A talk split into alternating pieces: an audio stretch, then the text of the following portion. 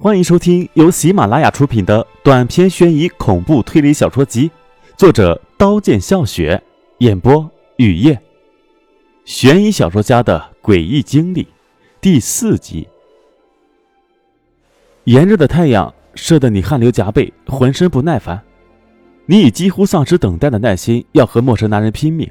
正要出草丛的时候，陌生男人动了，他把手指伸到爸爸的鼻子下。继而他惊慌失措的逃跑，瞬间你明白爸爸怎么了。来不及证实，你匆忙的追赶逃跑的男人，从郊区追到市里，知道陌生男人的住处。你又回到郊区，看见躺在地上面色蜡黄的爸爸，不用把手指伸到爸爸的鼻子下，就知道爸爸已经死了很久。悲伤的怒火中烧，你的第一反应不是报警，不是想怎样处理爸爸的尸体，而是你想起陌生男人对爸爸的所作所为。觉得不杀了他，实在是解不掉心中的悲伤和仇恨。已经被仇恨附身的你，立即离开爸爸的尸体，守在陌生男人的家边。夜色降临时，陌生男人从家里出来，这真是天赐良机。你一直跟着陌生男人，看他买很多东西。显然，陌生男人已经知道他做的事情产生了什么样的后果。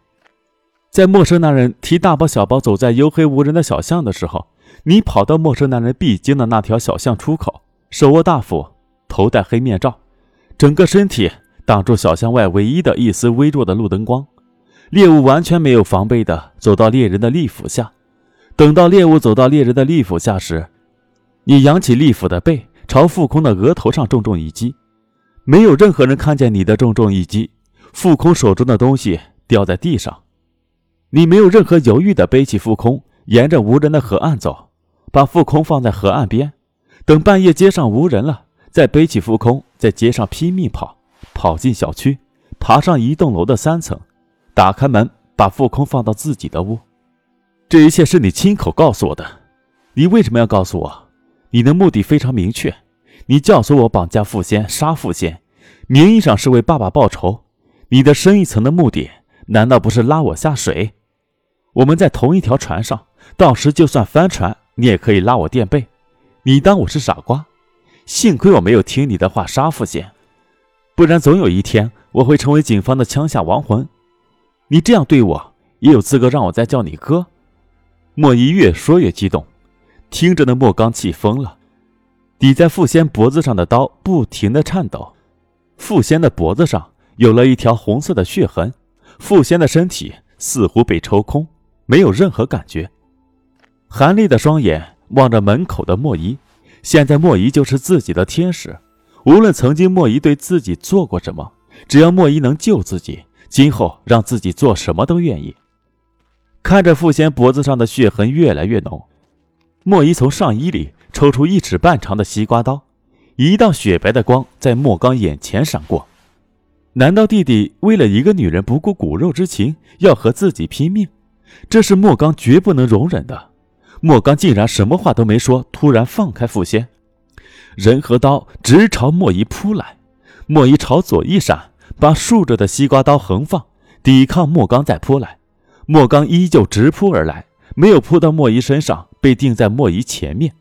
莫伊觉得刀下一沉，想收回刀已经来不及，西瓜刀插穿莫刚的胸部，莫刚的眼睛瞪得比任何时候都圆，倒在地上，挣扎几下就断了气。莫刚愣在那儿，他不相信会亲手杀死自己的哥哥。傅仙不顾脖子上的伤痕，紧紧抱住莫伊。好久，莫伊才回过神，问傅仙：“现在怎么办？”傅仙说：“你为了救我，你哥要杀你，你躲避你哥，你哥自己扑在你的刀上死亡，你是属于正当防卫。正当防卫是不需要负任何法律责任的。你要负的法律责任是绑架我，绑架我。”你是受你哥的教唆和威胁，绑架了我。你没有伤害我，还放了我。你自首进去，说不定只要几个月就能出来。如果你不自首，到时候警方查到，你就说不清了。傅先停了一会儿，继续说：“有些事情你已经做下，就要承担后果。我会一直陪着你走过这段黑色的日子。我不是在试图说服你，自不自首你自己决定。我知道这很难。”无论你做出什么样的决定，我都理解，绝不阻拦。莫伊也知道，除了自首，其他的任何一条路都是死路，只是一时接受不了。也许傅先说的对，有些事情必须面对，只要还活着就有希望。报警吧，我自首。”莫姨平静地说。“你真的想好了？”傅先把莫姨抱得更紧的问。莫姨没有说第二遍，接过傅先递来的手机，手指没有丝毫颤抖的按下三个数字：幺幺零。本集播讲完毕，感谢您的收听，欢迎订阅。